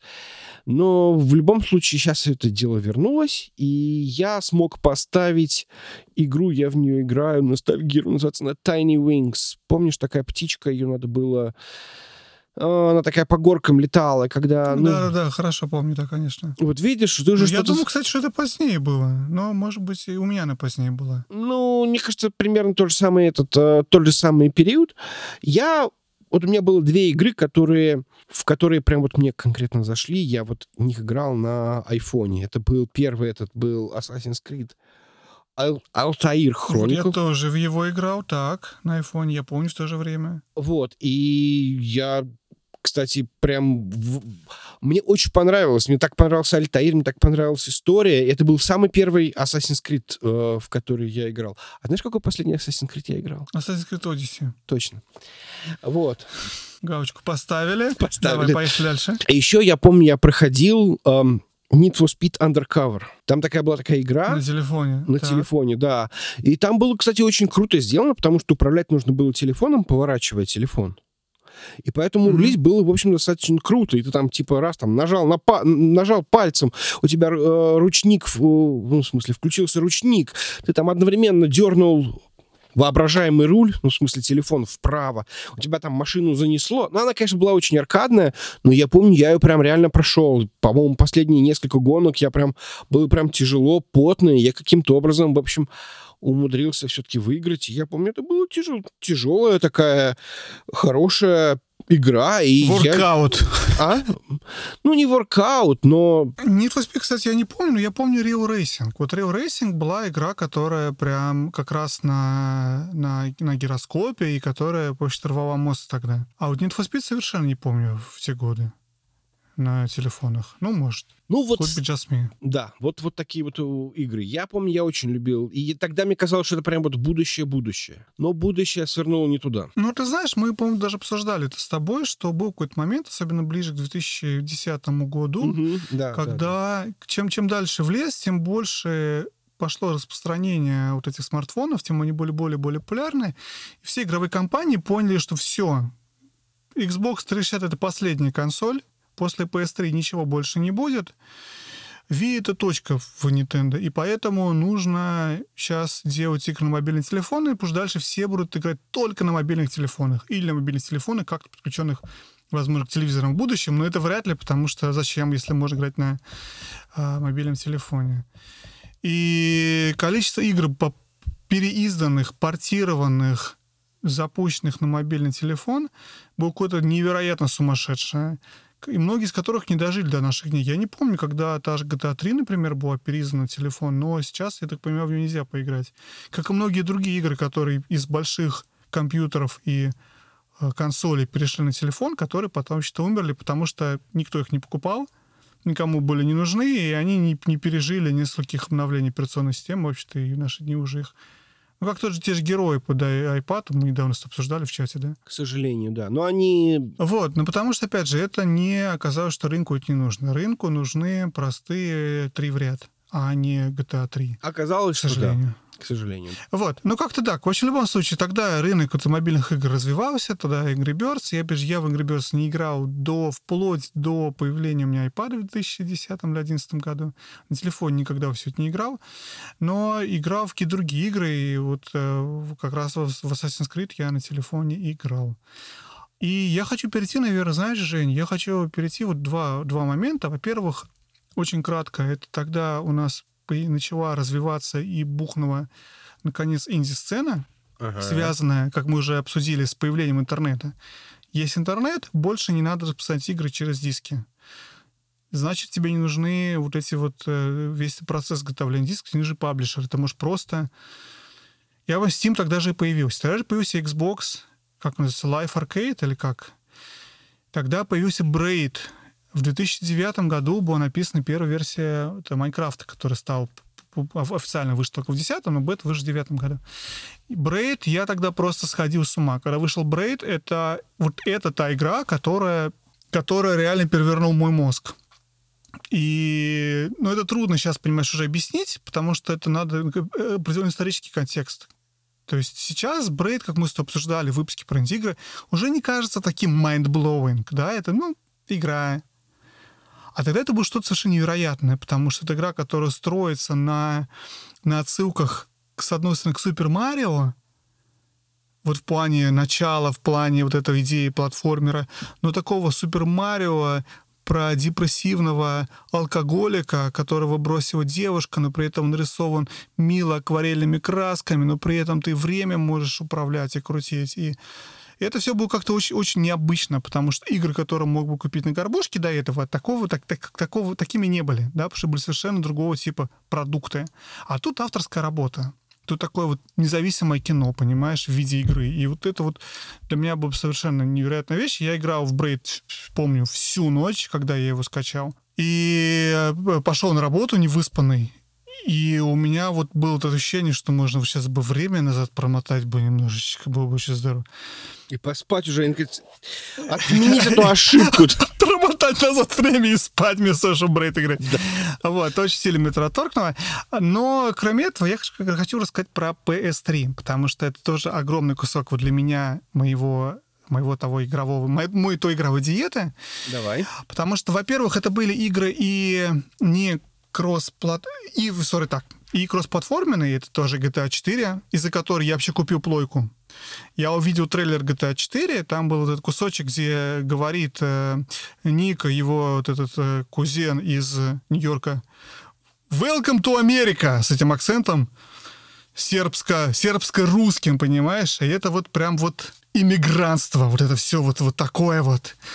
Мне так захотелось это поиграть, что я решил купить себе PS3. Но мне не к чему было подключать, поэтому я купил себе телевизор первый. А, понимаешь, это тоже такой момент, который вот мы как бы не обсудили, но наше поколение, вот в то тогда наше поколение, у нас не было телевизоров. То есть мы жили в компьютерах. Мы... Телевизор — это что-то, что есть у родителей. Ну, то есть у кого-то, может, там, я не знаю, в взрослой жизни были телевизоры, но вот у меня это не было. У меня какой-то был на кухне маленький с дачи чей-то, чтобы дети какие-то мультики смотрели. Но все наша, вся наша жизнь, она в компьютерах. Мы, мы, мы поколение компьютеров, поколение интернета. Телевизор нам не нужен. И я не знаю, тебе так и не так, но вот у меня как-то, у меня, у всех знакомых, которые я так на скидку помню, у всех это была такая ситуация, что вот на компьютере ты контент потребляешь. Ну, да. Нас так называют. Называется поколение миллениалов. Ну да. Я не знаю, про кого ты сейчас. Ну... Нас миллениалов к себе не возьмут, ты будешь с тобой, мы слишком старперы. А у одного еще и Linux. Ну, неважно, я про что? Про то, что телевизоров не было. Но я купил телевизор, чтобы чтобы я мог играть на консоли. То есть я взял кредит, все было по-серьезки. Долго выбирал, очень купил этот себе телевизор, плойку и GTA 4. Все, все, что мне было нужно. Одна игра, одна консоль, один телевизор. То есть реально GTA 4 стоила очень дорого. Это самая дорогая игра, которую я покупал в своей жизни. И вряд ли я куплю что-то дороже потому что она шла в комплекте с игровой консолью и с телевизором. А, окей. Я, я без шуток, серьезно, я реально купил это все из-за GTA 4. Я взял кредит на 4 года или сколько-то из-за GTA 4, потому что я хотел очень сильно играть в эту игру. Ну, понятно, я думаю, ну, еще на телевизоре, может быть, конечно, что-то там фильмы смотреть, что-то делать, не то, чтобы сильно нужно. Мисс ТВ наколхозить, да, на Linux? Ну, это потом уже. Вот, но, э, да. GTA. Ну, кроме GTA, я еще играл Fallout 3. Это Fallout как раз как раз Bethesda его взяла и перетянула на 3D. И в Нью-Вегас тогда же примерно вышел в 2009 году, или в 2010 году. Ну вот Fallout 3 это была тоже такая большая очень для меня вещь. Я всегда был фанатом Fallout, а, а тут вообще фанатил полностью. Dragon Age тогда вышел первый, Origins. Тоже потрясающая игра. Я все еще с такой теплотой вспоминаю Dragon Age. Я все мечтаю уже... ворваться. Вот, но кроме этого, кроме этой большой кучи э, этих самых, кстати, какой интересный момент. У меня был дружбан, который, кстати, писал нам как-то один раз комментарий, где-то подкаст, может, все слушают нас еще, с которым мы замутили один аккаунт на двоих по PS3, PS, PSN. Работает таким образом, то есть у тебя были свои аккаунты, но был еще один шаренный. Ты на каждой этот шарит аккаунт добавляешь вторым, и на него покупаешь все игры, с него все ставишь. И таким образом мы покупали игры, это уже потому что PS, PS3 я уже не, не хакал, не чиповал, ничего не делал. PSP я чиповал, ну, а PS3 нет. А PS3 мы все игры были куплены. И тут ты понимаешь, покупаешь Burnout Paradise один и двоих, а вы вдвоем в него, значит, играете. По очереди. По... Нет, одновременно. Ни- ничего тогда не банило, все это работало. Мы с ним играли в Burnout, вообще-то одновременно гоняли. э, одновременно даже в онлайн друг с другом, понимаешь? Это было очень круто. Но кроме этого, тогда же очень появились вот эти все эксклюзивы. Я поиграл в первый Uncharted, я полностью влюбился, я, я ждал второго, я просил второй подарить мне день рождения, потому что это лучший подарок, который можно сделать второй Uncharted, потому что это лучшая игра. Я очень ждал Heavy Rain. С Heavy Rain история вообще потрясающая, потому что я ждал его выхода, и в день, когда он вышел и появился в моем видео, я пошел в моем видео и просил его мне немедленно же продать. А они мне его не продавали, потому что они могли его найти. У них был по базе, что числилось три, а найти не могли ни одного. Потому что, как выяснилось позднее, просто, понимаешь, они игры приходят, тогда же вообще не контроля, ничего, все будет через одно место, э, и просто забирали продавцы диски себе и в них играли. Ты приходишь покупать, все эти три копии, ни одной копии в реальности нет. По базе есть, найти не могут. Но вообще, короче, в итоге я, понимаешь, это невероятная, невероятная история. Я пошел вместе с продавцом, я там ныл, конючил, что мне нужна игра. Я пошел вместе с ним на склад и вместе с ним играл, искал эту игру, понимаешь? Вот, вот совершенно нонсенс. Я не представляю ситуации, что я с кем-то сейчас пойду на склад, что меня пустят на склад. В геймстопе. Игру, в ну где-то, да, игру искать, в Best Buy скорее, да, если про видео говорить. Вот, Heavy Rain, это было что-то, я ждал Нашел? очень страшно. Нашел? Нашел, да, купил, и, и дальше, в общем совершенно сумасшедшими глазами проходил.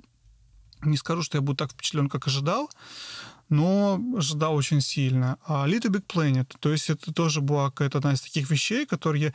Про Little Big Planet писала, э, сказать, Медуза, Лента.ру, потому что тогда Лента.ру была Медузой. Вот. И, и понимаешь, у тебя новостное издание интернете пишет про игру, и ты думаешь, ого, слушай, наверное, мне нужно, наверное.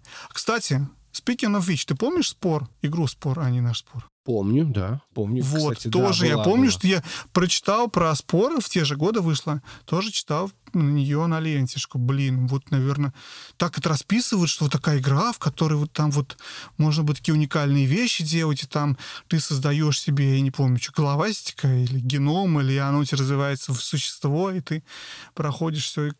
Возможно, это единственная игра, в которую поиграла моя жена помимо Sims, Sims э, за все это время. Две игры, очень хорошо. Вот, как-то так. Ну, короче, еще очень много, на самом деле, было игр, которые играл на блоке. Но некоторые действительно вот все еще э, э, живут в виде, в виде продолжений своих. Вот, как-то так. Я хотел немножечко забежать назад, потому что мы так проскочили инди.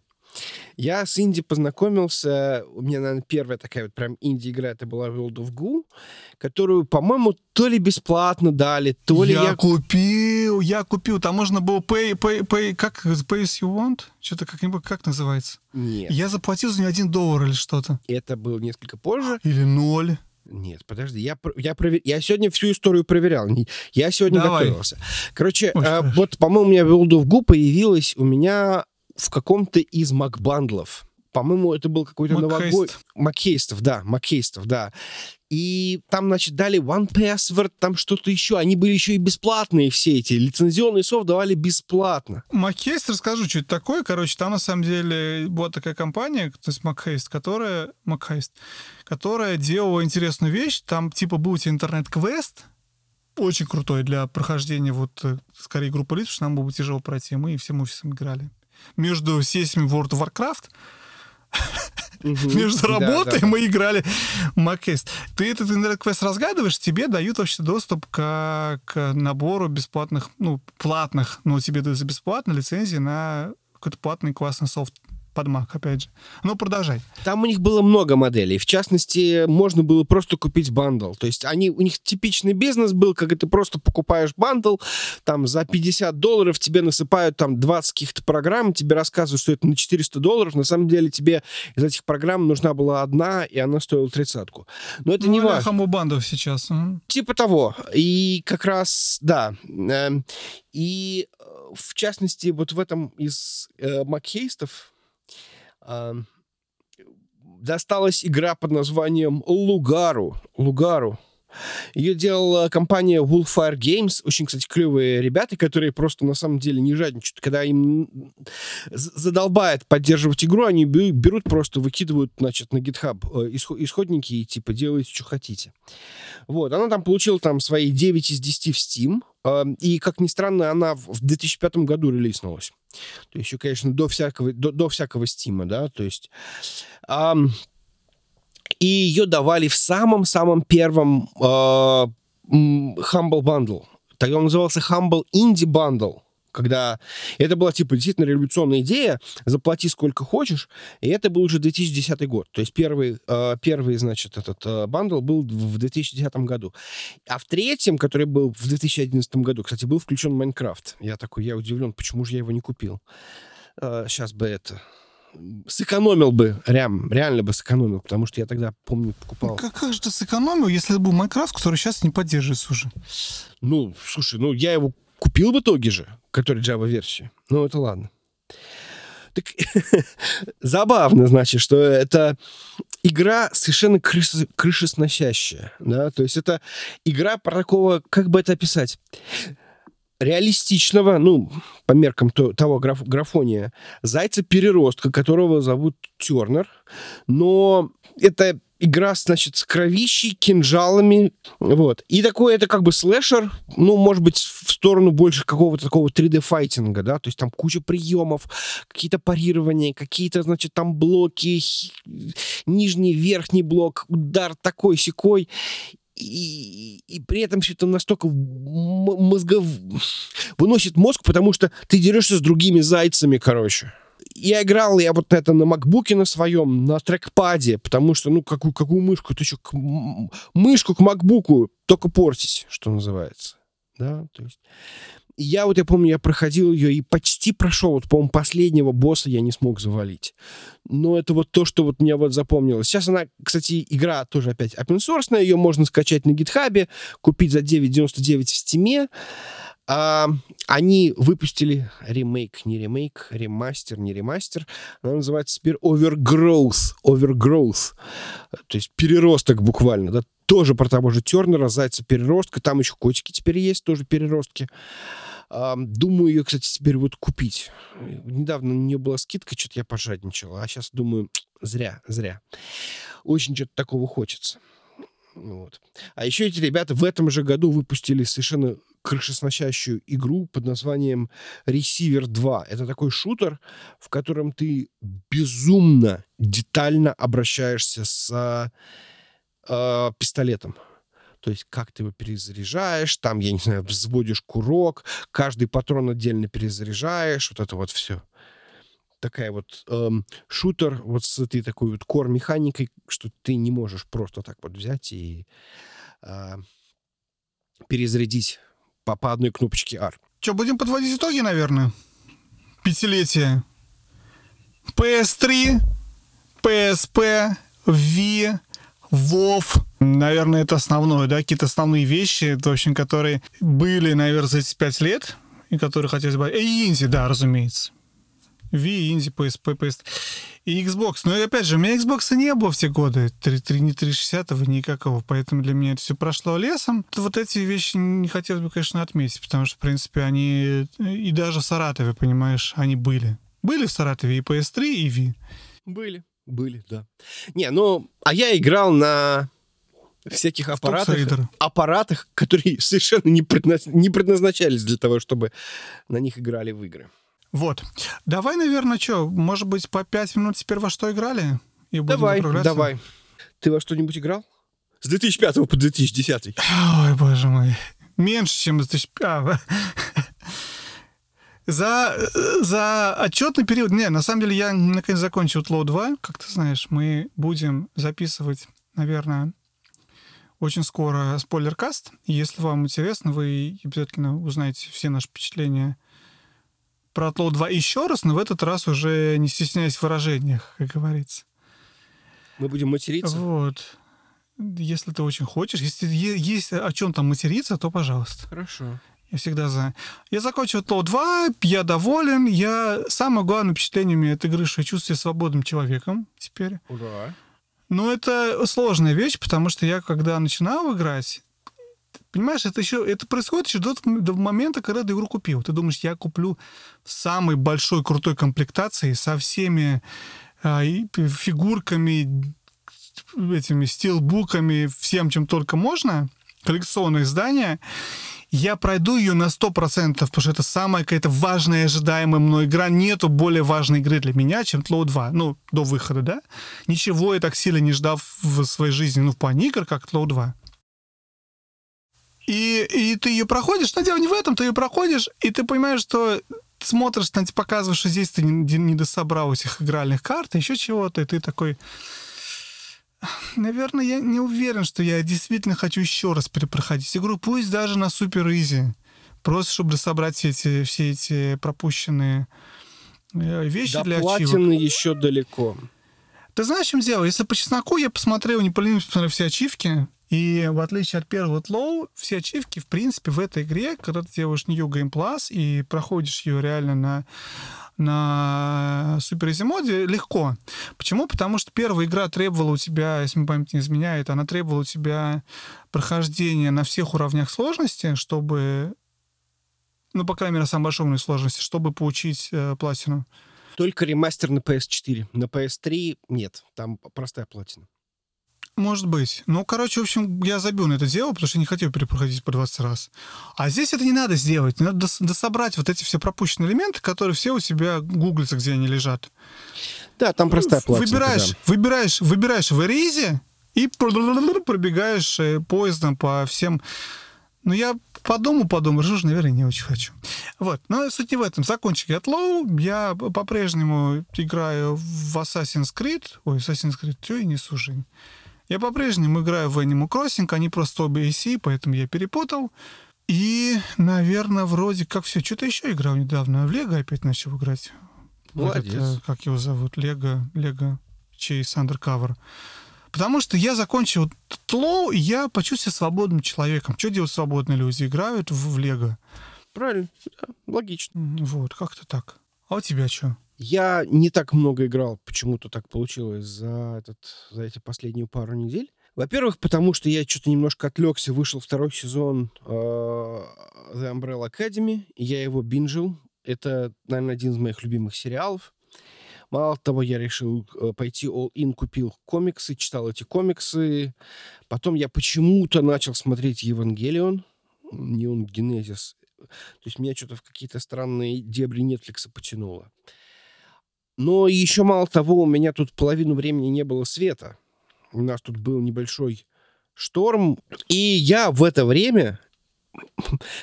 так получилось, что все остальные консоли забрали дети, ну, точнее, один деть. Он сначала высадил всю батарейку на свече, потом он высадил всю батарейку на 3DS. А у меня осталось только Vita.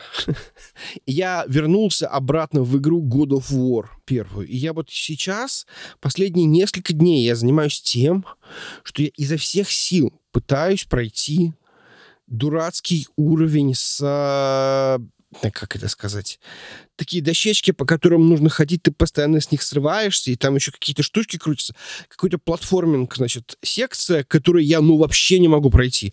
Но я уже а прям... управление, небось, через одно место, как у всех игр. Да, да, да, именно. То есть у тебя как бы камера, то есть ты вроде настроился, тебе нужно идти вот в эту вот, вот сторону, вдруг раз у тебя как, это, камера переключилась, и тебе нужно немножко уже в другое, и ты а раз оступился и упал хочется, знаешь, вот, вот, вот прям вот, вот виту об стену просто, если честно. Иногда, местами, что типа, да я, да я же прыгнул, да, да, да, да я же нажал, да, да, да. И еще как бы на этих куцах грибочках на Вите это, конечно, вообще тяжело. Так что вот да, ну я продолжаю, я почти, я надеюсь, я стремительно иду к финалу метро Экзодус. То есть это игра, в которой я вот, ну, как бы она мне явилась неким спасением после The Last of Us, э, потому что она на самом деле вытянула кучу э, идей именно из Last of Us, именно первого. Ну, вот эту вот главную основную идею, что, значит, люди в постапокалипсисе, каждый, значит, сходит с ума по-своему. Точнее, не так. Каждая группа сходит с ума по-своему. Здесь эти каннибалы, здесь эти, значит, там какие-то бандиты, здесь какие-то религиозные фанатики, здесь какие-то там еще пионеры-переростки. Конечно, оно с этим вот постсоветским флером, безусловно, но в общем-то, по ощущениям, это тоже роуд-муви. И оно вот как-то мне вот напоминает вот, этот, вот, вот эту атмосферу именно The Last of Us. Вот именно вот этими до чего дошли люди, да, что ж вы делаете-то? Ну, ладно, в общем, надеюсь, когда вот уже пройдем, или во время спойлер-каста я об этом как-то поговорю. Не то, чтобы эта игра какую-то, как, которую мне хочется прям конкретно обозревать или рассказывать. Ну, когда пройду, может быть, чуть больше расскажу. Um, надо, наверное, заканчивать. Но, во-первых, присоединяйся к нашему чатику. Во-вторых, у меня загадка для читателей. И для Вадима тоже. Дело в том, что в, когда в играх меня просят себя назвать, ну, знаете, есть игры, в которых напечатай свое имя, как тебя будут звать. Я называю себя Десмонд. Конечно, сейчас, наверное, это по большей части Десмонд Майлз. Но я начал это делать еще до всяких, э, до того, как я вообще познакомился с Десмондом Кто такой Десмонд Майлз? Это протагонист серии Assassin's Creed первых, первой трилогии. Ну, там не трилогии, там пять игр, да? То есть... Э, а как же Альтаир? Ну, он в э, настоящем времени. Тот, кто садится и погружается в анимус, его зовут Десмонд Майлз. То есть он хорошо в, так. В, ну, в настоящем времени, в 2012 году. Жень, я не буду тебя расстраивать, а потом после записи тебе скажу, какой сейчас год. Ну, ты продолжай. Хорошо. Так вот, вопрос. В честь кого я называюсь Десмондом? И почему? Ну, в смысле, естественно, это очень широкий вопрос, поэтому я несколько сужу э, этот круг поиска. Это РПГ, это, это RPG, это, мало того, японская RPG, и она выходила только под MS-DOS. Если я не ошибаюсь, по-моему, то ли в 94-м, то ли в 95-м году. И я не очень хочу афишировать, что я в нее играл. Но тогда это была просто самая лучшая игра в 95-м, 96-м году. По мнению Жени. По мнению Жени, которому было черт его знает, сколько там, 13, 14, 15 лет. Вот, это важно. Это важно. Мой, мой возраст в данном случае имеет значение. И да, вот, возможно, некие... Там, там были сиськи? И не только. на интеллект просто. И не только. Вот. Так, тентакли? Ну, Слушай, я не буду дальше это. Ищите и обрящите. То есть мы должны гуглить? Да, вы должны гуглить. Мало того, да, игру уже, кстати, купить нельзя, она на Abandonware лежит. Можно забрать просто так. И говорят, есть где-то даже уже русский перевод. Я какой-нибудь приз сделаю тому, кто угадает, кто первый угадает. Надеюсь, это буду я. Может быть. Вот, собственно, вот, такой, вот такая была у нас загадка. Очень хорошо. А у меня загадок нет. Ставьте лайки, подписывайтесь на наш канал. С вами были Женя и Вадим. Пока-пока. Пока-пока.